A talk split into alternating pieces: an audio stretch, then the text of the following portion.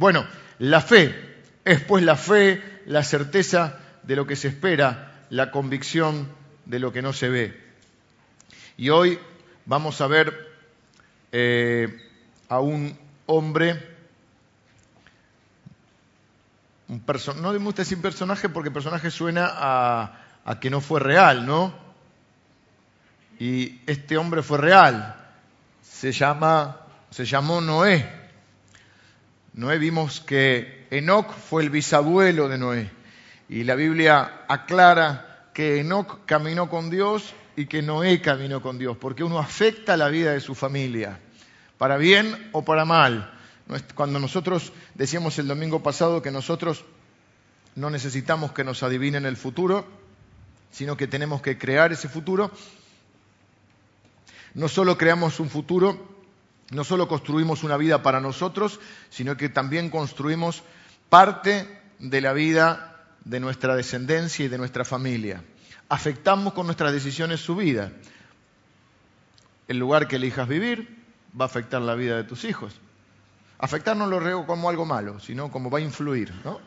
Eh, la escuela que vayan, la iglesia que vayan. Muchos de nosotros nos hemos casado con personas que conocimos en la iglesia.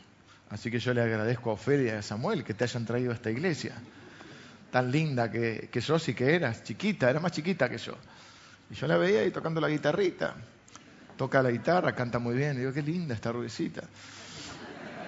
Yo venía poquito en esa época, pero siempre que la veía decía, pero... Y un día dije, ¿cómo creció esta nena? Conocí a la familia, conocí a la familia, porque son la familia de Lili venía de hace muchísimos años y este, era del grupo de los alemanes, porque ahora tenemos muchos rusos, polacos, pero también teníamos muchos alemanes también. Y bueno, no le vamos a contar más nada. La escuela, de quién vos lo rodees. Gran parte, en una etapa de la vida, por ejemplo, la opinión del grupo que lo rodea es muy fuerte, a veces hasta más fuerte que la de los propios padres la influencia. Cada decisión, lo vimos cuando vimos la serie acerca de Ruth. Una mala decisión, se mudó a un lugar solamente poniendo en la balanza lo económico y no poniendo en la balanza un montón de cosas y, hubo uno que trasladó toda su familia y después le fue no solo en lo económico, sino que toda una, serie de cosas. Así que eh, Todas las series anteriores uno las puede pedir completas. Nosotros nos gusta enseñar libros enteros de la Biblia. En este caso no es un libro, es un capítulo que nos va a llevar bastante tiempo, es Hebreos capítulo 11. Cada decisión que vos tomes va, tenés que saber que va a afectar positivamente o negativamente a tu familia. ¿Por qué hago esta introducción? Porque hoy nos toca la vida de Noé. Y Noé, su caminar con Dios, su fe, no solo afectó su vida, afectó la vida de su familia, en el caso de Noé, la vida de la humanidad. Pero más allá de la humanidad, afectó la vida de su familia. Su familia se salvó del diluvio por él, básicamente. El diluvio hizo que no quedara nadie sobre la tierra. Que Dios dijo, raeré al hombre de la faz de la tierra. Pero Noé halló gracia.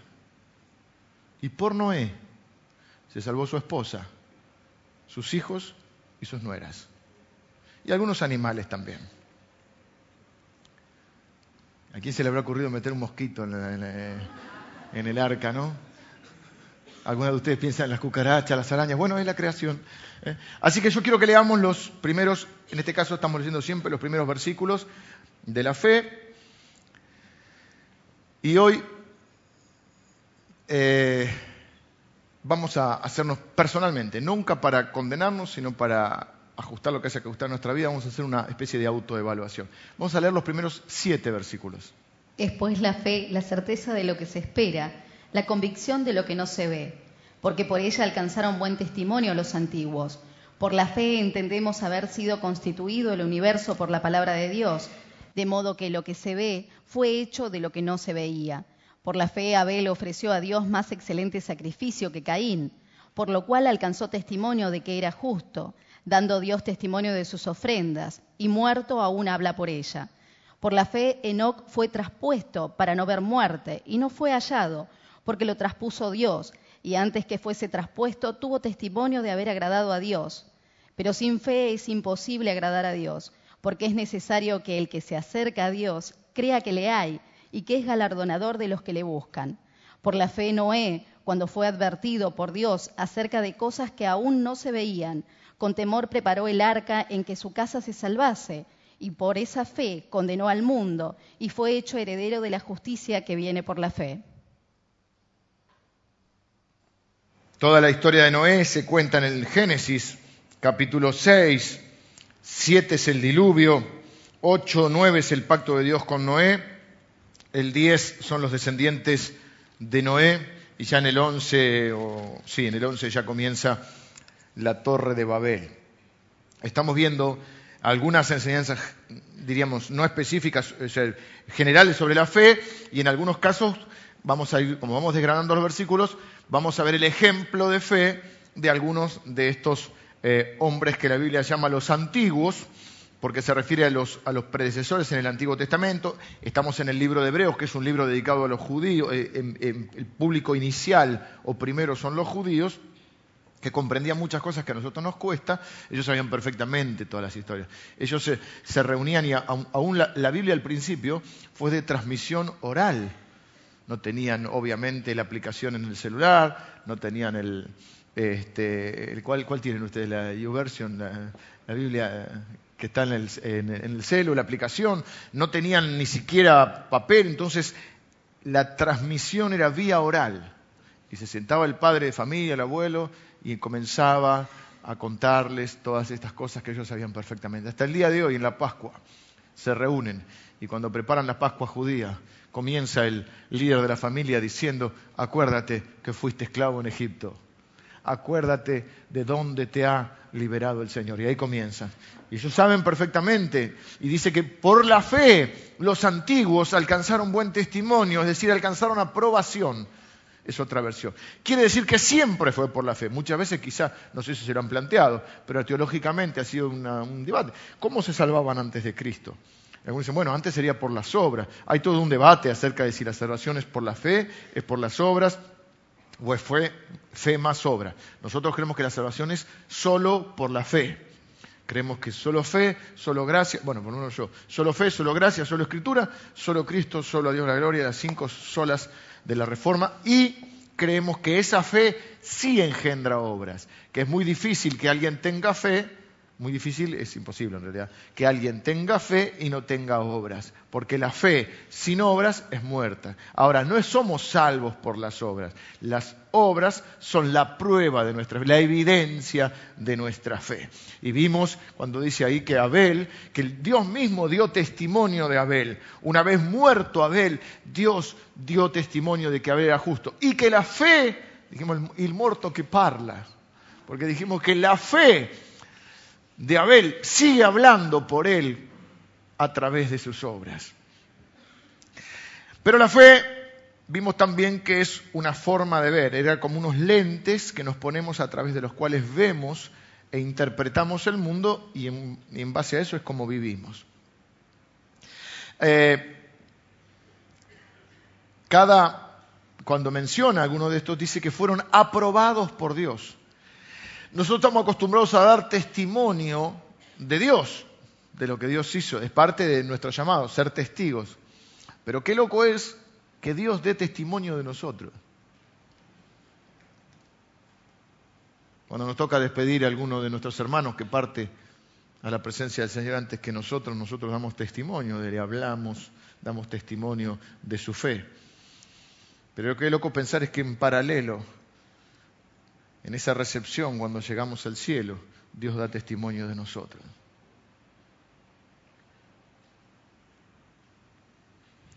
Por la fe alcanzaron buen testimonio. Y fíjense lo que dice de Noé, porque hay un error muy... ¿Por qué digo esto? Porque hay un, para mí, modo de interpretarlo, hay un error, aunque hay una discusión sobre esto también, grande sobre Noé. A ver, ¿cuál es lo primero que pensamos? El mundo era un desastre, el mundo era igual o peor que ahora, y Dios encontró uno bueno, Noé, y lo salvó. Si fuera así, a mí me da que pensar que entonces es por las obras, porque la Biblia dice que no hay justo ni a un uno, no hay nadie que merezca. ¿Cómo es esto? Noé, por eso yo hacía la broma, no era bueno. Noé era bueno, no era bueno. ¿Era bueno o no era bueno Noé? Era merecedor de la salvación. No, no les da esa idea, el mundo era un desastre, los cuentitos cuando éramos chicos, eh, todo haciendo un, descontrol, descontrol, y no era el único bueno. Y todo eso Dios lo salvó. Pero entonces no sería por la fe, pero ahí leímos que dice por la fe. Léeme el 7, ah, se fue, pero lo leo yo, entonces el 7. Es que Ale no, para de trabajar ni, ni, los domingos. Es más, el día que más trabaja. 11.7 dice, por la fe, Noé cuando fue advertido por Dios acerca de cosas que aún no se veían. ¿Qué es lo que no se veía? Nunca había llovido sobre la tierra. Nunca. Había un vapor que era el que daba fertilidad Así que de nunca haber llovido, Dios le dice que va a abrir las fuentes de los abismos y que va a inundar todo. Un diluvio. Fue advertido por Dios. A veces la fe es para creer las advertencias de Dios también. No pasa nada. Una frase argentina, no pasa nada. Vamos a ver si no pasa nada. Por la fe Noé, cuando fue advertido por Dios acerca de cosas que aún no se veían, con temor preparó el arca en que su casa se salvase. ¿Qué es su casa? Su familia.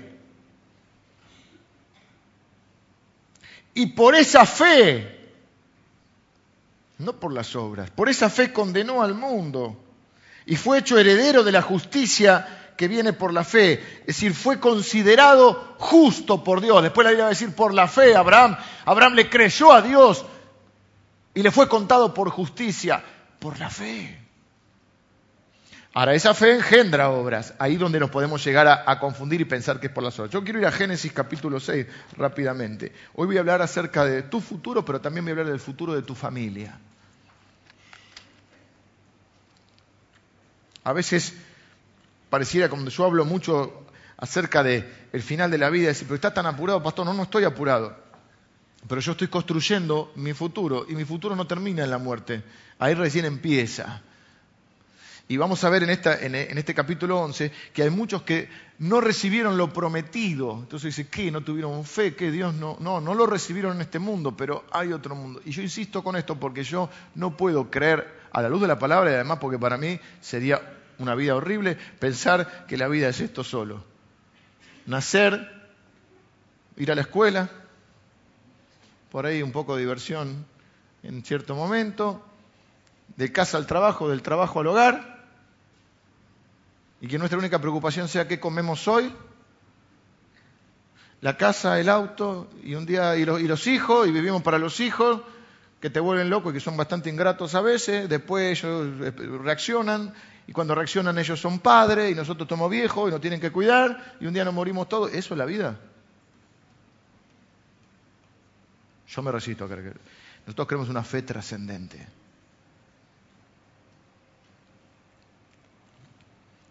Aconteció que cuando comenzaron los hombres a multiplicarse sobre la faz de la tierra, ah, uh, esto hay un tema ahí, los hijos de Dios y los hijos de los y las hijas de Dios, y que de ahí salieron los gigantes, algunos creen que son ángeles desterrados, no me voy a meter en eso hoy porque no, no es mi tema de hoy. Yo quiero ver el versículo 5, eh, 6, 5. Y vio Jehová que la maldad de los hombres era mucha en la tierra y que todo designio de los pensamientos del corazón de ellos era de continuo solamente al mal. No sé si te suena. No en los demás, en uno, ¿no? Y se arrepintió Jehová de haber hecho hombre en la tierra y le dolió su corazón. Y dijo Jehová en su corazón, y dijo Jehová, raeré de sobre la faz de la tierra a los hombres que he creado, desde el hombre hasta la bestia y hasta el reptil y las aves, y las aves del cielo, pues me arrepiento de haberlos hecho. Pero Noé halló gracia ante los ojos de Jehová. Estas son las generaciones de Noé. Noé, varón justo, era perfecto en sus generaciones, con Dios caminó Noé.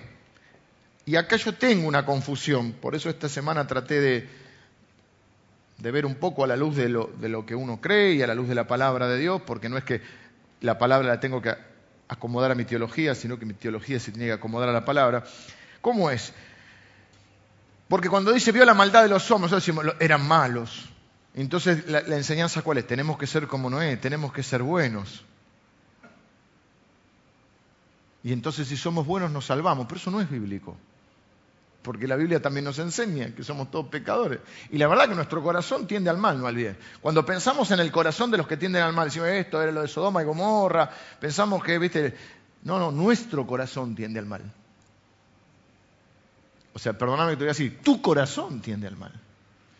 Entonces, si no es bueno, oh, casualidad, todos son malos, ah, tenés que ser que justo vos tenés el corazón bueno como no es, y el resto son malos es como forzadita la cosa. Y si tu corazón no es bueno, estás en el horno.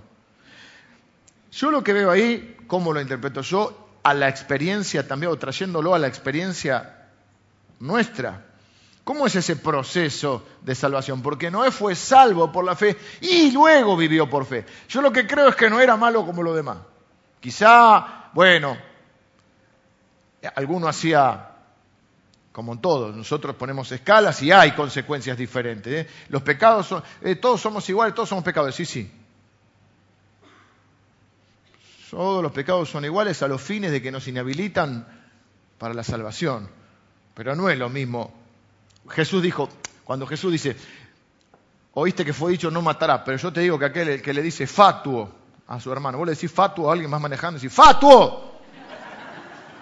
Ni sabés lo que quiere decir te suena Fausto, Sarmiento, no, no, a ver. ¿Qué quiere decir fatuo? Como un, un, estúpido, un, necio. bueno, necio tampoco le decís. Bueno, no sé, vos, Marce, no, necio no te sale. ¡Necio! ¡Fatuo! Os digo que ya pecó. Aquel ¿Oíste que fue dicho? No, no digamos, no, no codicie la mujer del otro, o no, te acuestes con la mujer del otro. Pero aquel que la miró ya codició en su corazón. Entonces voy a decir, si es lo mismo. Lo pensaba antes, mi amor, cuando era jovencito. Pecar por pecar. Si me lo van a contar igual. No es lo mismo es lo mismo a los fines de la inhabilitación delante de Dios. Es decir, como somos pecadores, estamos destituidos de la gloria de Dios. Pero las consecuencias no son las mismas. Si vos le decís necio, fatuo o alguna otra cosita que, se te surge, a que lo mates. No es lo mismo. Y no es lo mismo si vos la miraste. Dicen que el que mira primero, el que mira dos veces ya pecó. Porque la primera puede ser casualidad. No es lo mismo a tener una relación este, física con una persona de adulterio, de fornicación o lo que fuera, ¿sí? Y las consecuencias no son las mismas. Sí, a los fines, le repito, la consecuencia de que lo que indica es que todos somos pecadores y que nadie tiene que estar juzgando al otro. ¿Por qué digo esto? Y quizá Noé no era, eh, este, como bueno, cuando fue Lot y Sodoma y Gomorra, bueno, no era el más descontrolado. Pero nadie delante de Dios es merecedor por sus propias obras, por sus propias formas de vivir, de acceder a la vida eterna con ella y a la salvación. Si no, no hubiera venido Cristo. Sería cuestión de decir, bueno, muchachos, no sean como este, sean como Noé, sean perfectos, sean buenos, y ya está. Ahí fíjense que dice algo que a mí me, me interpreta, y creo que nos interpreta a nosotros. Vivimos en un mundo de maldad, y nosotros somos bastante malos. Pero Noé halló gracia delante de Dios. Es decir, nosotros hemos recibido la gracia de Dios. La gracia de Dios es Dios buscándonos a nosotros, porque el perdido era yo, no Dios. No es que yo era malo y lo busqué a Dios. Dios no estaba perdido, yo estaba perdido y Dios me buscó. Así cantábamos, perdido estaba yo, mas Cristo me encontró. ¿Mm? Yo soy el perdido.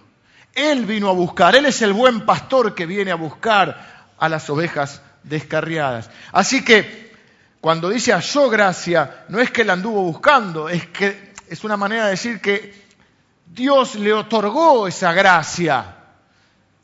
Indudablemente, quizá tenía un corazón, algún deseo, porque hemos sido creados con ese deseo de buscar a Dios.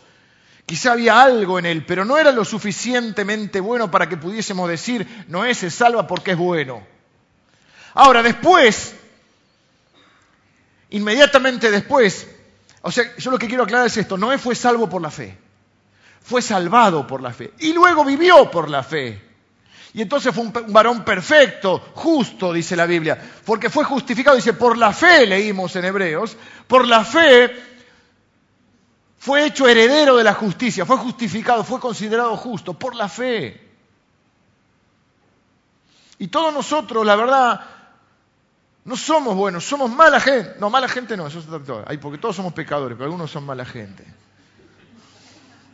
Nosotros somos pecadores que hemos hallado gracia de Dios. Y esa gracia, eh, es más, dice la Biblia, porque por gracia sois salvos por medio de la fe, y esto no de vosotros, pues es don de Dios, no por obras, aclara, para que nadie se gloríe, para que la gloria sea solo de Él. Y esto no de vosotros, pues es don de Dios, tanto la gracia como la salvación y aún la fe nos la da Dios. Ahora, luego somos llamados a vivir por fe. Y evidentemente aclara después, Noé caminó con Dios, Noé vivió por la fe, fue salvo por la fe y, fue, y vivió por esa fe. Noé le creyó a Dios, Noé fue salvado y esa fe comenzó a crecer en él y fue conformando un estilo de vida. Por eso va a decir, Noé, varón justo, era perfecto. Ya sabemos que la, palabra perfecto no dice que es ausencia de error, sino que era maduro. Es como cuando le dice hasta que todos seamos perfectos a la medida de la estatura, a un varón perfecto, a un varón maduro. Eh, en sus generaciones, con Dios caminó Noé. ¿Qué es caminar con Dios? Vimos Enoch. La única manera de caminar con Dios, escúchenme bien, hermanos y hermanas. La única manera de caminar con Dios es caminar en sus caminos. Repito, la única manera de caminar con Dios es caminar en sus caminos. No sé si soy claro. Ok, volvemos. Noé vivió una vida de integridad y de fidelidad. Noé caminó con Dios. Noé le creyó a Dios, creyó en su palabra. ¿Cómo lo sé? Bueno, porque obedeció. Y caminar con Dios es obedecer, es seguir a Él. Mire, un, un par de datitos así para ir poniéndose en situación. Noé vivió 900 y algo de años cuando él tenía 480 años y tuvo tiempo para madurar en la fe. Yo capaz que si viviera 480 años, Señor, no quiero prometer, pero si, viviera 480 años, quizás sea un poquito más maduro. Ahí Dios le dice, le advierte estas cosas. ¿Saben cuánto tardó en construir el arca? 120 años. Cuando nunca había llovido sobre la tierra. El loco de Noé, si vieron la película, quiero aclarar que es un desastre. No solo un desastre teológico, eh, la escribió Fumanchu. ¿Eh? Fumanchu mal. Está totalmente. Cualquier cosa la película, cualquier cosa. No sé si la cree como una. Voy a no digo que sea mala como filmación, digo que la rigurosidad es. No, no hay, no hay rigurosidad. No era buena. 120 eh, años el loco de Noé, mientras tanto anunciando, porque por la fe condenó al mundo, o sea, él avisó.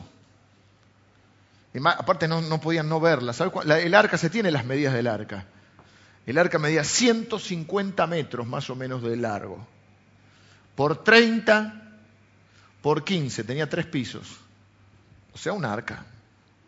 Si la vamos a hacer, la vamos a hacer bien. Las medidas se las dio Dios. Estaba leyendo algunas cosas técnicas, que es la medida exacta ¿eh? que, se utiliza ahora. A partir de eso es un parámetro. Yo pensaba en el Titanic, ¿no? Lo hicieron los profesionales mirá cómo le fue. A veces no hace falta ser profesional, no hace falta escuchar a Dios, ¿no? Eh, para un diluvio que duraría cuánto? 40 días. 40 días y 40 noches. Luego en bajar el agua creo que tardó 150 días más. Así que cuando Viene el diluvio, Noé tiene 600 años.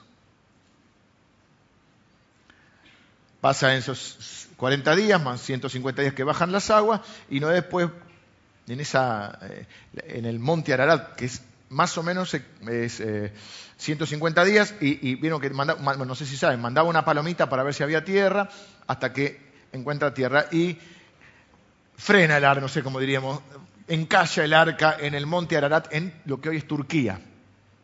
Por eso los turcos hacen la broma de que ellos son como los, digamos, los primeros habitantes sobre la tierra, porque ahí es donde eh, establecen lo que hoy es Turquía. Turquía es un país raro, pero parece que es muy interesante. Cuando vimos el mensaje de las siete iglesias, ¿eh? están en, Asia, ahí está en Turquía. Bueno, eh, Noé construyó un arca preparándose para algo que no había sucedido nunca jamás sobre la tierra. ¿eh? Siempre había un vapor que regaba, pero lo que es lluvia, lluvia no. Yo quiero plantear este punto y ahora vamos a entrar algo de lleno en estos minutitos que nos quedan. Noé construyó el arca, esa historia la sabemos. La parejita de eh, los leoncitos, ya hace el chiste fácil. ¿Cuál es el último que entró al arca? El delfín. No lo agarraron, pero bueno. El de sí. Son chistes evangélicos, ¿qué van a hacer? El delfín. Sí. Este, chiste evangélico de chiquitos. Había varios de esos, ¿no? Cuando... ¿Eh? Ah, sí, el delfín. Eh, cuando éramos chicos teníamos esos chistes, ¿no? El, apóstol más rápido era Juan, tenía primera, segunda y tercera. Cuando los autos tenían tercera. Todo chiste evangélico. Eh, Pablo se convirtió en Damasco, o sea que, que está en fruto. Bueno. Son unos locos bárbaros somos. Pero Noé construyó mucho más que un arca. El domingo pasado hablamos acerca de Ahí están cayendo todavía, ¿eh? El delfín, el último. Ahí va, vamos cayendo. Me estoy dando cuenta, haciendo algo.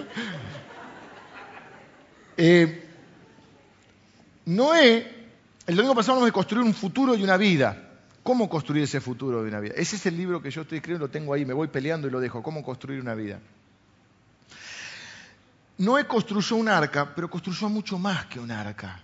Noé construyó una vida, construyó un futuro, y no solo para él, sino que construyó un futuro para su familia. Un justo, por un justo, fue salva toda su familia. Quizá vos seas el único justo, no por tus obras, sino porque tenés fe, porque fuiste justificado por la fe y te estás en paz con Dios, y quizá vos seas ese único justo, pero ese justo va a impactar a toda su familia.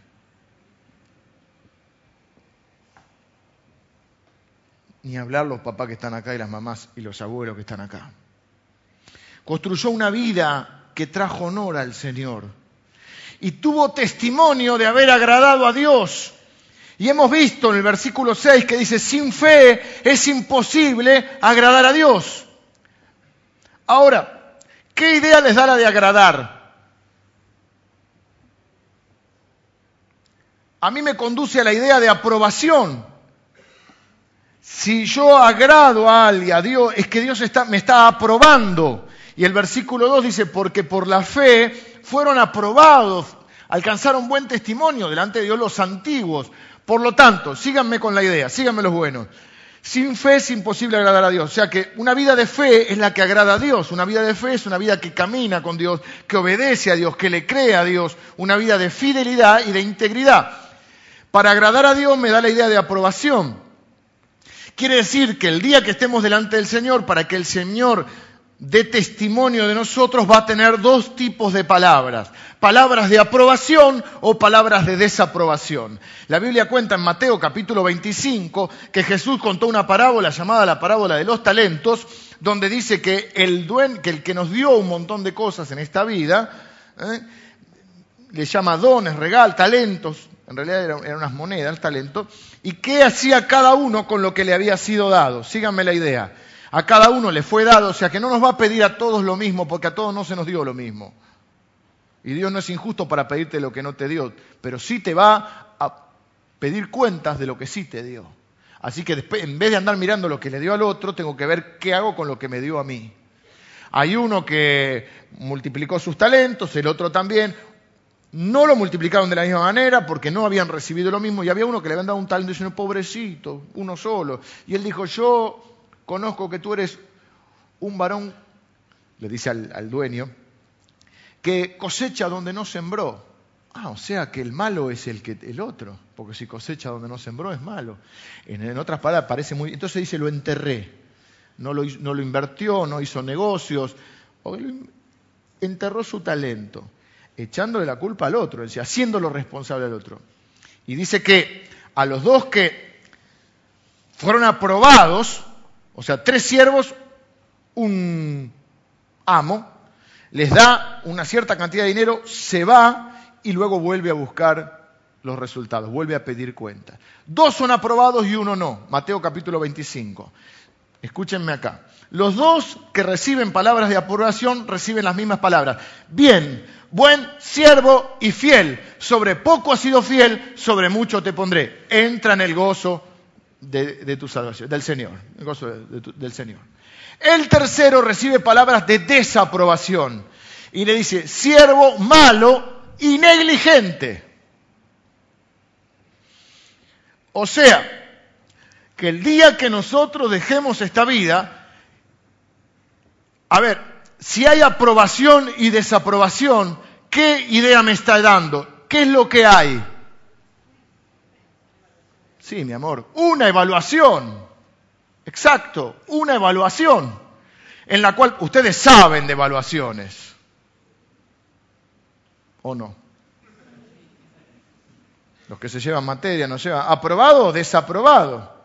Le van cambiando el nombre, antes era 4, 7, superó, no superó, ahora cómo es. ¿Aprobado? ¿Cómo te ponen ahora? No sé, ¿hay nota ahora? Bueno, ¿aprobado o desaprobado? ¿Sí? Oh, yo estudié pero no me acuerdo. Desaprobado. No hay excusas. Con Dios tampoco va a haber excusas. Este intentó poner excusas. Pero fue el dictamen fue desaprobado. Y al desaprobado se le dice siervo malo y negligente. Y al aprobado se le dice bien, buen siervo y fiel. O sea que la aprobación pareciera como que estuviera íntimamente ligada a la fidelidad. Buen siervo y fiel. Sobre poco has sido fiel, sobre mucho te pondré. O sea que delante de Dios no les quiero meter miedo porque esto no es para, eh, eh, no es una evaluación para entrar en pánico, pero sí para reaccionar en algunos casos. ¿Cuántos quisiéramos escuchar de parte de Dios palabras de aprobación? Es una pregunta hasta tonta, creo que todos los que estamos creyendo en Dios y que hay otra vida, y que el día que estemos cara a cara delante del Señor, vamos a querer escuchar palabras de aprobación. Al final de nuestra vida, Dios nos va a decir una de estas dos cosas.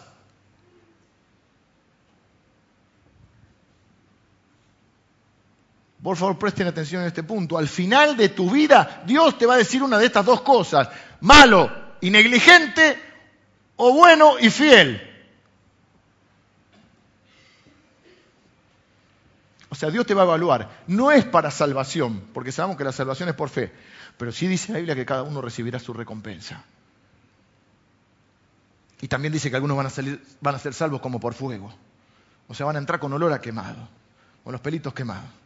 Y sí hay recompensa en la eternidad. Y las recompensas, hay muchas especulaciones acerca de eso. Pero nosotros eh, eh, creemos que vamos a ser un angelito, ya les dije, ese, concepto de estar en pañales, en una nube, gordito, desnudo, eso eh, para mí es el infierno, no el cielo. No quiero usar pañales, no quiero... Bueno, o sea, nada de eso.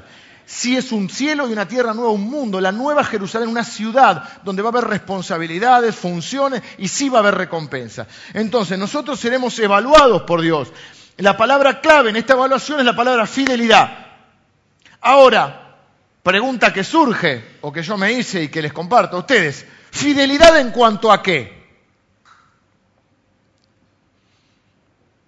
¿En qué debo ser fiel? ¿Cuál será el parámetro que usa Dios para saber si soy fiel o no soy fiel? Bueno, para ver si soy aprobado o no soy aprobado, para ver si recibo una felicitación y una recompensa o malo y negligente. Y yo quiero ayudarte con algunas preguntas posibles que pienso que el Señor nos hará al final de nuestra vida. Repito, no con un énfasis culposo, sino para poder hacer los cambios necesarios a la luz de la palabra de Dios a fin de ser aprobados por el Señor. Es como que, mira, mira qué bueno, yo soy bueno. Yo soy bueno. ¿Vos crees que yo te estoy amargando la vida? Yo soy bueno. Somos buenos, cantaban. Nosotros somos buenos. Porque yo te estoy adelantando las preguntas del examen. ¿Qué no darías vos por saber las preguntas del examen final? Los ejercicios de matemática. Algunos de acá deben haber estudiado en la universidad o estudian en la universidad. En la universidad, yo pasé por este, todos esos momentos, la profesora venía y decía, no estudien del libro, no estudien de los apuntes. Sé que hay un apunte en la fotocopiadora, hay un par de apuntes, pero están incompletos. Estudien del libro. Dice, no, vamos a estudiar el libro. Mientras va bajando las escaleras, vamos a estudiar el libro. Y cuando estás cerca de la fotocopiadora, dices, che, vamos a ver qué hay. Y hay un apunte así. Yo decía que hay gato encerrado, pero la fe te y la ilusión, decís, vamos, vamos con el apunte. ¿Cuántos hicieron eso alguna vez? No? Okay. Había algo más en mi facultad, que supongo que en las demás también. A veces había ejercicios de práctica, pero que dejaba la, ¿cómo se llamaba? la guía de trabajo práctico, pero a veces estaban las copias, los ejercicios de los años anteriores. Y aquí que había profesores que no cambiaban los ejercicios, ni los números cambiaban algunos. Y dice, ¿qué toma, che? Y entonces hablabas con los del año siguiente, qué sé yo. Yo tuve un profesor que literalmente, no estoy inventando, saben que tengo memoria floja, pero esto no estoy inventando, en una materia que se llamaba estados contables, él tomaba el mismo ejercicio patrimonial, o sea, el mismo balance. El mismo. Y en estados contables te daba. Por lo tanto, algo que no se debería hacer, pero si vos te estudiabas de memoria y andabas circulando por ahí el del año pasado, aunque no entendieras nada de estados contables, que es bastante complicadito, vos salías como si supiera probar. Yo no te digo que hagas eso, pero te digo que yo te voy a adelantar las preguntas. Algunas, me parece. No para que, porque acá Dios no lo podés chamullar. Dios no puede ser burlado. Sí, para que vos te hagas la autoevaluación, no culposo, sino para que digas, ok, quizá tenga que hacer algunos cambios. Quizás si hoy yo estuviera cara a cara delante del Señor, quizá no estaría aprobado. ¿Vamos con las preguntas? Voy a ir con las preguntas, así que, ¿por qué no digan nada? Primer pregunta. Jóvenes alumnos, pregunta, no son tres nada más que hice para no amargarles la vida y que no haya un suicidio en masa hoy porque queda feo. ¿A qué te llamó el Señor? ¿Fuiste fiel?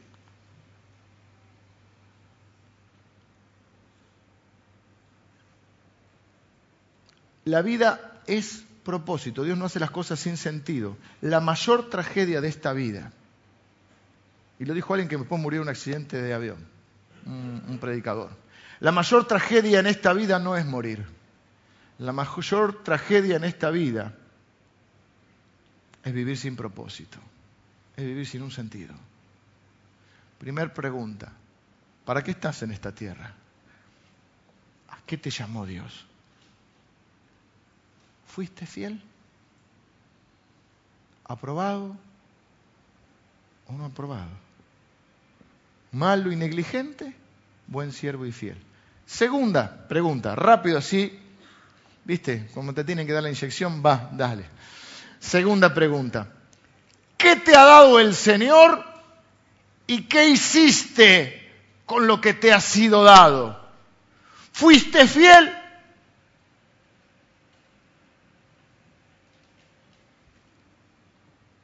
te dio una familia, fuiste fiel.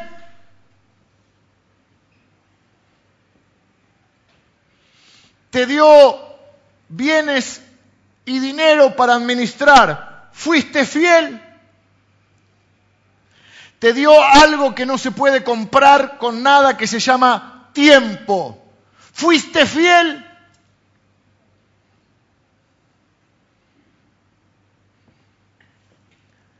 Te dio capacidades, recursos, bienes, tiempo, una familia.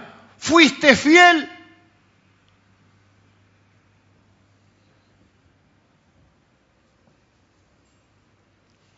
¿Qué hiciste con lo que te ha dado el Señor? Primera pregunta, ¿a qué te llamó el Señor?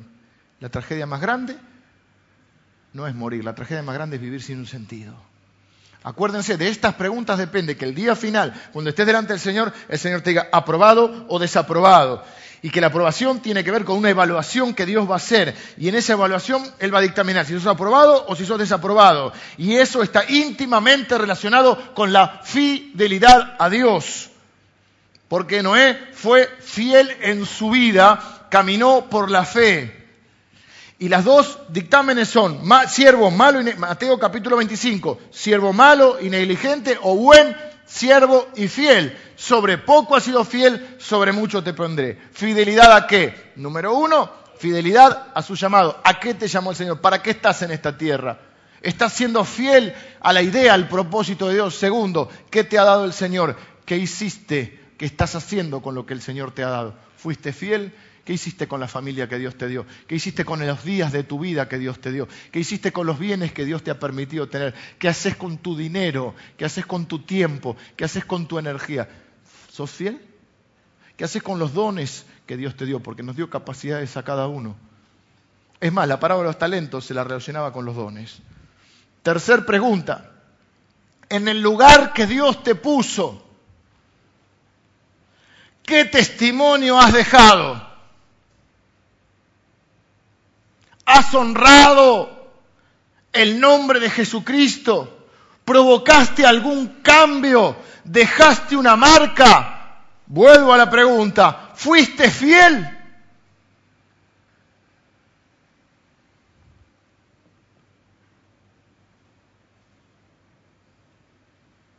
No te suicides todavía. Siempre me gusta decir una buena y una mala pero no la mala culposa, sino para hacer los cambios. ¿Cuál es la buena que tengo hoy? Te voy a tirar, ya viste que me voy a tirar esos pensamientos, oh, esos pensamientos profundos. Mirá la profundidad de esto. Aún estás vivo. ¿No sabías? Estás vivo. Algunos están dormidos, pero no están muertos. ¿eh? Están, están dormidos nada más. No se asusten. La buena noticia es que estás vivo. Bueno, eso ya es un, paso. Lo cual significa que estás a tiempo de hacer primero vos la evaluación.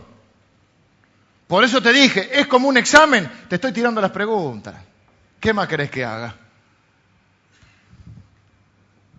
Nadie puede vivir la vida por vos. Tu papá no puede vivir la vida por vos, tu mamá no puede vivir la vida por vos. Yo no puedo vivir la vida por vos. Te estoy tirando las preguntas podés primero hacer la evaluación. Y más importante aún que hacer la evaluación, y más importante aún, a, partir de la buena noticia que estamos vivos, es que estamos a tiempo de hacer los cambios para que cuando llegue ese día en que estemos frente al Señor, el día de tu entrada al cielo, la evaluación que el Señor haga sea bien, buen siervo y fiel. Sobre poco has sido fiel, sobre mucho te pondré.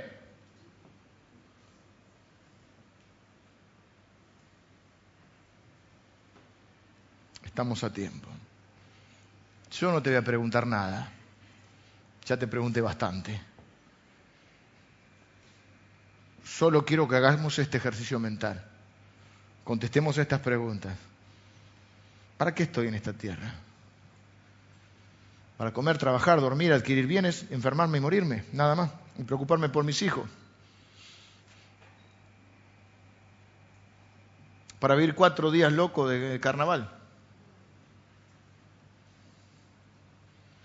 O tengo una fe trascendente.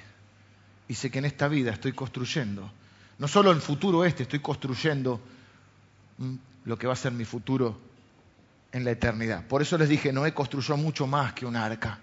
Noé construyó una vida, Noé construyó un futuro para él y para su familia. Su familia fue salva por lo que hizo Noé, por lo que hizo en base a su fe. O sea, la fe engendró un estilo de vida que afectó la vida de sus seres queridos. Todas decisiones que tomes van a afectar la vida de tus seres queridos y sobre todo de tu matrimonio y de tus hijos. Todo. Te lo dije al principio, probablemente se case con gente que vos la rodeaste. Por eso estoy pensando seriamente a sacar a mi hija de esta iglesia. O hacer la de Herodes mandar a matar a todos los que tengan entre... Encima cumple el día de San Valentín. Isaías capítulo 38, y aunque usted no lo crea, termino con esto. Vengan los músicos. Isaías capítulo 38. También está en Reyes, no me acuerdo si en primera o en segunda Reyes, capítulo 20. La historia de un rey Historia real, verídica, existió, comprobado. Un rey que se llamaba Ezequías. Es una de esas historias raras. El Antiguo Testamento es muy raro. Por algunos dicen, no es aburrido. No, tiene unas historias rarísimas. Hay un dedo que habla, perdón, que escribe, no habla. Bueno, eso sería raro. Un dedo que escribe. Eh, en este caso el sol va a retroceder, la sombra retrocede. Hay cosas muy raras en Antiguo. La otra vez le conté un burro que habla. Había un rey que se llamaba Ezequías, un rey que arrancó bien. Arrancó bien queriendo hacer las cosas bien. La Biblia te dice, y este rey tenía un corazón para Dios, este no. Y en un momento se desvió, como muchos de las personas, muchos de nosotros les puede pasar. Arranca bien, en un momento se desvía. El profeta Isaías va y le dice, ordena tu casa que mañana morirás. Yo he hablado algo acerca de eso, pero de refilón. ¿Eh? Pero responsabilidad de los líderes de hogar, en su mayoría, bueno, si es un matrimonio conformado, eh, eh, yo creo que el hombre tiene la responsabilidad doble por él y por su familia. Yo creo que voy a dar cuenta, yo tengo triple y ya me, preocupa, porque yo tengo que rendir cuenta delante de Dios por mi vida, por mi familia y por la iglesia. Así que háganmela fácil, pórtense bien. La Biblia dice que los pastores daremos cuenta de nuestro rebaño.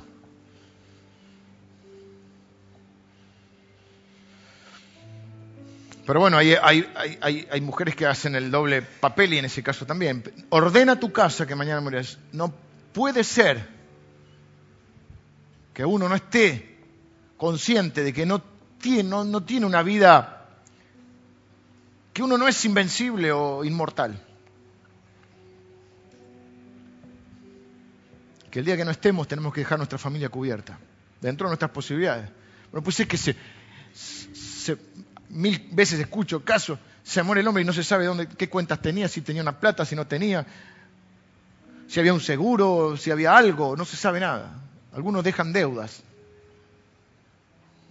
Ordena tu casa, tené tu casa ordenada. Somos peregrinos en esta vida, nadie se está apurado por irse, pero tené tu casa ordenada, tené tus finanzas ordenadas. prevé para el futuro, eso no es falta de fe, eso lo dicen los ignorantes, no es falta de fe. Y si podés contratar un seguro de vida o algo, hacelo. Estás beneficiando a tu familia. Vuelvo. Le dice, ordena tu casa que mañana morirás. Mirá Dios, qué sabio y qué cuidadoso. Lo podría haber. Le dice, ordena tu casa. Es el rey. No está terminando de salir Isaías. yo no miento, pero a veces exagero. Entonces, le dije Isaías 38. Preste atención, no, no, no cambié de tema, ¿eh? seguí con lo mismo. 38.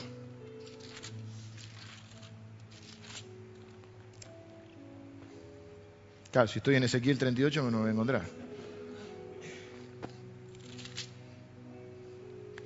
En aquellos días Ezequías se enfermó de muerte, vino a él el profeta Isaías y le dijo, Jehová dice así, ordena tu casa porque morirás y no vivirás. Entonces volvió Ezequías su rostro a la pared, hizo oración a Jehová y dijo, oh Jehová, te ruego que te acuerdes ahora que he andado delante de ti en verdad y con íntegro corazón. Sí, hace mucho, pero fue una época. Bueno, oró y lloró delante del Señor. Entonces Dios no había salido, todavía estaba saliendo del, del palacio Isaías, Dios le vuelve a hablar y le dice, ve y di a Ezequías, Jehová Dios de tu Dios de David, tu padre, dice así, he oído tu oración y visto tus lágrimas, he aquí que yo añado a tus días 15 años. 15 años le digo. Yo no digo que vas a vivir 15 años más nada más. Lo que sí digo es, ¿qué pasaría si hoy estuvieras delante del Señor? ¿Cuál sería la evaluación que Él haría?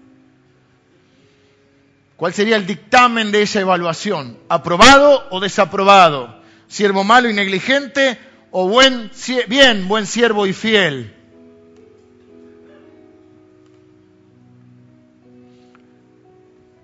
Y ese, la palabra clave, ¿cuál es? Me estoy matando, hermanos, díganmelo, por favor. Fidelidad. La vara para la aprobación o la desaprobación es la fidelidad. ¿A qué?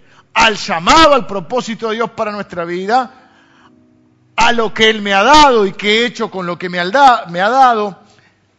Entre lo que me ha dado, por ejemplo, están ustedes, en mi caso. Dios me ha dado un pueblo que pastorear. Y yo me empecé a preguntar, ¿estoy siendo fiel? ¿Qué estoy haciendo con eso que Dios me ha dado? A los bienes que me ha dado, al tiempo que me ha dado, a la familia que me ha dado. ¿Estoy siendo fiel? Fiel significa la estoy cuidando lo suficiente, la estoy amando lo suficiente, la estoy guiando al desastre, la estoy guiando a la victoria. ¿Estoy formando a mis hijos en el camino del Señor? No lo estoy formando. ¿Se entiende la idea?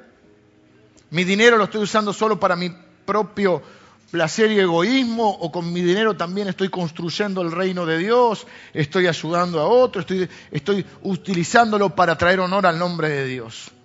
Mi dinero, mi tiempo, lo que soy y lo que tengo y, y las capacidades que Dios me dio. Tercer pregunta, en el lugar que Dios me puso, ¿qué testimonio estoy dejando? ¿Estoy produciendo algún cambio significativo? ¿Estoy siendo una bendición en ese lugar? ¿Estoy trayendo honor al nombre de Dios en ese lugar? Jesucristo es glorificado a través mío. La buena noticia, estamos vivos. Podemos hacernos la evaluación primero nosotros y sobre todo lo más importante, podemos hacer los cambios hoy o a partir de hoy, para que cuando llegue el día que estemos cara a cara, como dice, ¿te acordás cara a cara espero verle? ¿Eh? Un himno viejo, cantaba Maribel también. Eh, cantamos en el velatorio de tu papá, en el entierro de tu papá. Cara a cara espero verle. ¿Qué dirá el Señor? ¿Fuiste fiel? ¿Fuiste fiel?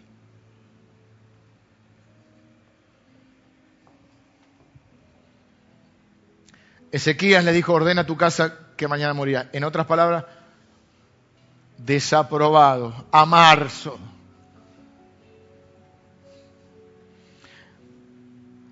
¿Qué pasó? Dios se arrepintió.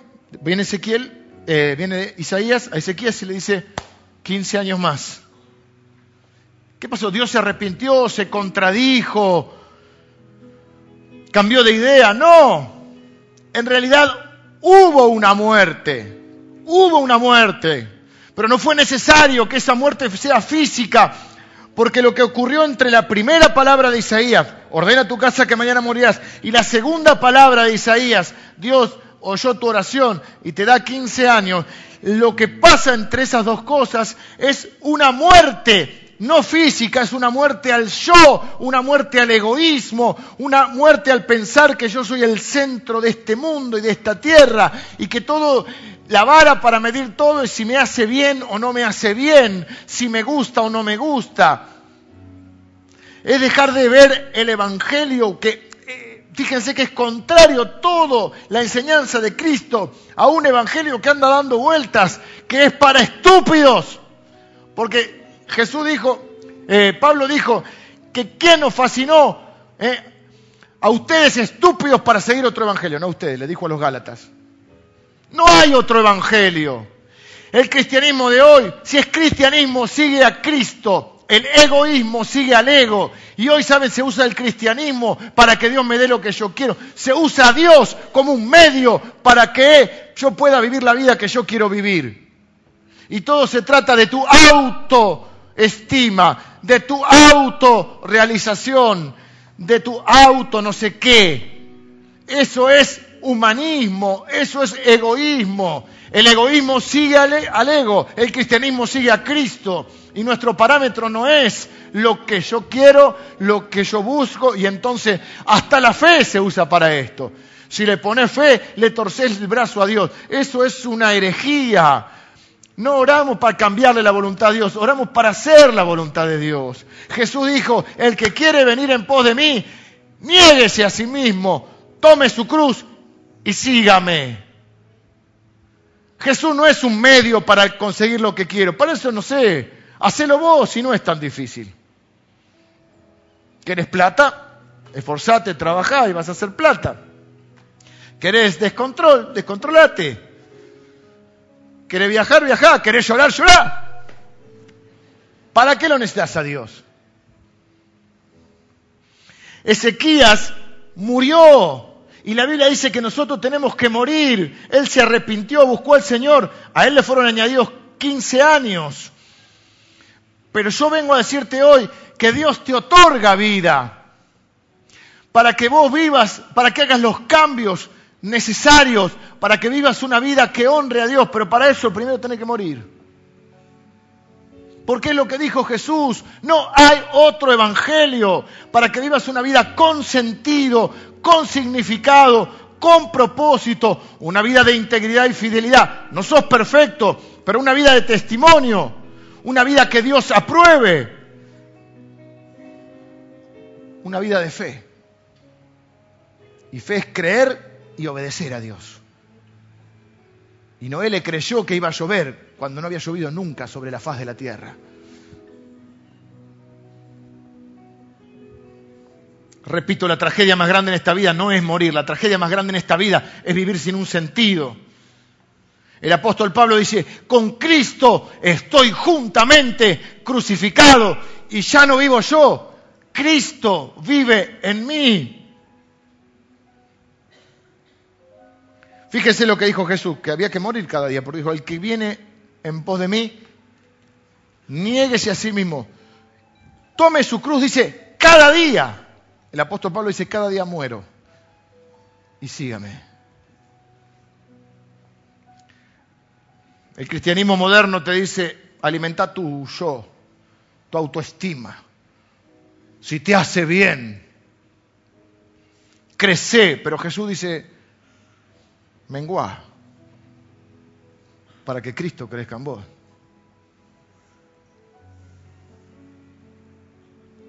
Quiero terminar hoy.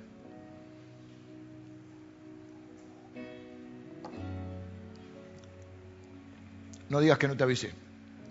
Más o menos las preguntas del examen van a rondar por este lado.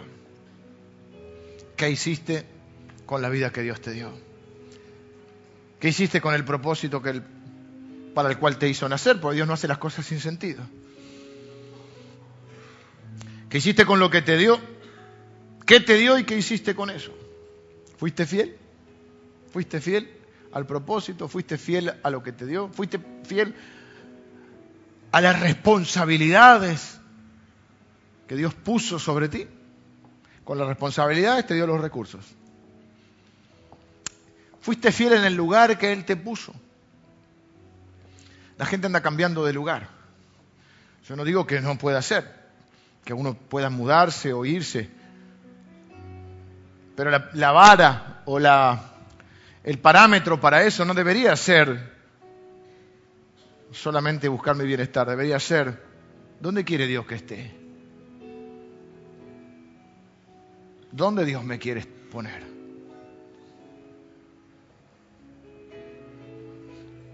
Yo vengo a decirte, Dios te otorga, Dios te da vida. Dios te otorga vida. ¿Qué pasaría si la pregunta fuera hoy? ¿Serías aprobado? Si no, si sí, sigamos firmes. Que esté firme, mire que no caiga. Si igual yo pienso que alguna corrección siempre podemos hacer. Si no, es el momento hoy para decir, yo quiero ser un verdadero cristiano. No me voy a comer el, tragar el sapo de ese evangelio de los sacaplatas que me venden espejitos de colores e ilusiones. Y el verdadero evangelio es que yo estoy en este mundo para traer honor al reino de Dios. Claro, eso trae felicidad porque la vida de Dios, la voluntad de Dios es buena, es agradable, es perfecta. Además, deberíamos ser la gente más feliz de la tierra, pero somos el pueblo de la fe. No solo una fe con la que hemos sido salvos, sino una fe como estilo de vida. Somos el pueblo de la fe. No solo tenemos fe, la fe nos tiene a nosotros. Entonces yo quiero ahora darte un minuto para que cierres tus ojos, ahí donde estás.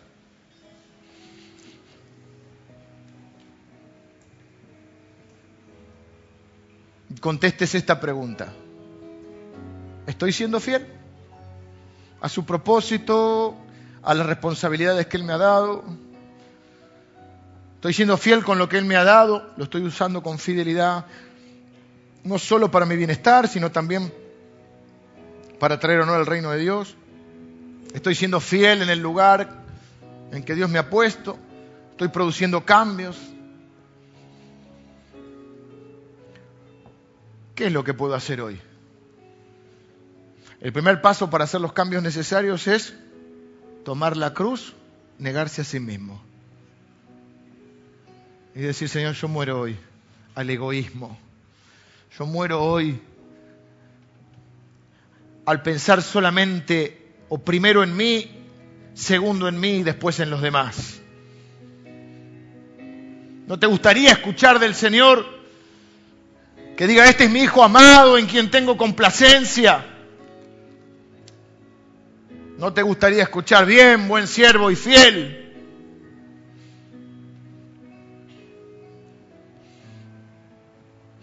Quiero invitarte a que ores ahí donde estás y digas, Señor, yo, yo hoy quiero morir. Quiero tomar mi cruz y negarme a mí mismo. Quiero caminar en tus caminos. Quiero caminar en tu voluntad. Eso trae bendición a mi vida. Y yo sé que no voy a ser feliz hasta que no camine en tus caminos. Señor, mi tiempo, mi vida, mi dinero, mi familia, mi futuro, mis capacidades. Todo te lo quiero entregar a ti, Señor. Mi energía, mis talentos, mis dones, mi esfuerzo, todo. Todo lo que tengo en mis manos lo pongo en las tuyas. Si al fin y al cabo tú me lo has, dado. te aseguro que tu vida va a cambiar radicalmente. Será una nueva vida. Que no solo va a afectar tu vida y tu futuro, sino la vida de tu familia. Noé le creyó a Dios y salvó a su familia. Ora ahí donde estás.